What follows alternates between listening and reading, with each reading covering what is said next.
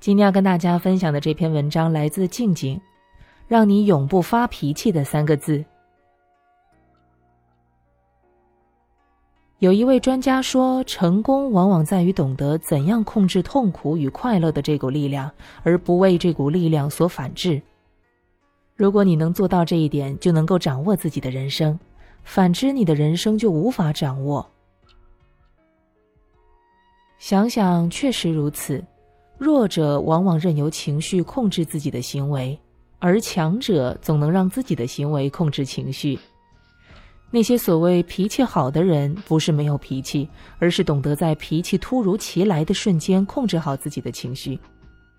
记住这三个字，才能让你把情绪为己所用，做情绪的主人。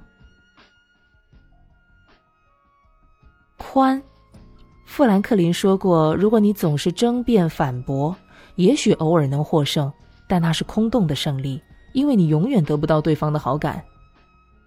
争论只会让矛盾越来越大，也容易让你无法驾驭自己怒火的地步，做出不理智的事情。而宽容能包容人世间的喜怒哀乐，使人心态平和，更好的获得舒服自在的人生，欢乐有爱的生活。想起以前读过作家白涅德夫人写的一本故事书，名叫《小公主》。里面的女主人公莎拉曾经是一个富贵人家的女儿，但她的爸爸不幸去世，导致家族破了产，只留下她这个十岁的小女孩。从此，她的生活从天堂掉到了地狱，每天都要干粗活，还经常遭受别人的讥讽和嘲笑。但他并没有与这些数落他的人计较，而是选择宽恕他们，也不把他们说的话放在心上。因此，他依然生活的很快乐，并相信有一天幸福会再次降临到他的身上。古今中外，但凡能成大事、幸福感满满的人，身上都具有一种优秀的品质，那就是能容人所不能容，忍人所不能忍。善于求大同、存小异，团结大多数人。他们豁达而不拘小节，从不斤斤计较，更不会为琐事而纠缠。正如哲人所言：“所谓幸福的人，是只记得自己一生中满足之处的人；而所谓不幸的人，是只记得与此相反内容的人。”多一份宽容，心就多一点空间。心里多一点空间，人就会感到快乐许多。让，记得有本书里说过，柔弱胜过刚强。很多时候，过于执着，表现的太过刚，并不会带来正面的结果，反而会因为过度的表达负面情绪而伤害了自己和身边的人。明成祖朱棣攻城后，想让方孝孺为他起一份诏书。然而，方孝孺宁死不屈，愤愤不平地对明成祖表示抗议。明成祖一再追问，方孝孺便提起笔写了四个字给他：“燕贼造反。”明成祖看到以后觉得很生气，对方孝孺说：“难道你不怕我诛杀你九族吗？”方孝孺听到这话，更加不愿低头，说道：“你诛杀我十族，我都不怕。”于是明成祖真的下令把方孝孺连同他的十族一并诛杀。为了一时的硬气而表达了自己心中的愤恨，方孝孺不仅丢掉了自己的性命，还殃及了身边无辜的朋友和师生。如果当初方孝孺收敛自己的刚气，不逞一时之快，懂得退让一步，那么这些祸害就不会发生了。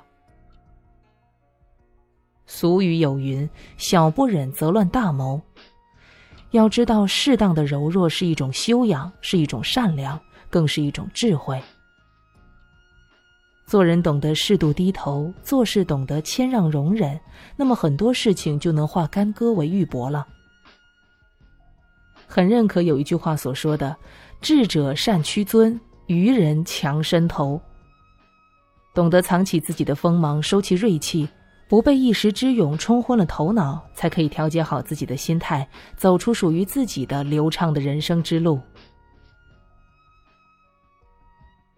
但，人生路上，我们总有很多的欲望想要追求，一路上，我们为了欲望，时而开心，时而忧愁。有时候更为了欲望而愤怒，殊不知终日迷失在自己制造的种种需求里，就会被压得喘不过气来，容易产生坏情绪。保持一颗平常心，凡事宠亦泰然，汝意淡然，才能从容的面对世间的一切烦恼与怨恨。有一个年轻人总喜欢莫名生闷气，久而久之，心里堆积的烦恼越来越多。为了找到解脱烦恼的秘诀，他便想上山寻找智者咨询。在山脚下，他遇到了一个牧童，正坐在草丛里悠闲的吹笛子。于是他便上前问道：“你那么快活，难道没有烦恼吗？”牧童说：“骑在牛背上，笛子一吹，什么烦恼都没有了。”年轻人试了试，并没有什么效果。后来他来到山间的小溪边，见到一位老翁在钓鱼，神情怡然。他又上前搭讪：“您能如此投入的钓鱼，难道心里没有任何烦恼吗？”老翁说：“静下心来钓鱼，什么烦恼都能忘记。”年轻人又试了试，依然有负能量困扰着他。等他找到智者时，智者笑着问他：“有什么事情和人捆住你没有？”智者说：“既然都没有，又何谈解脱呢？”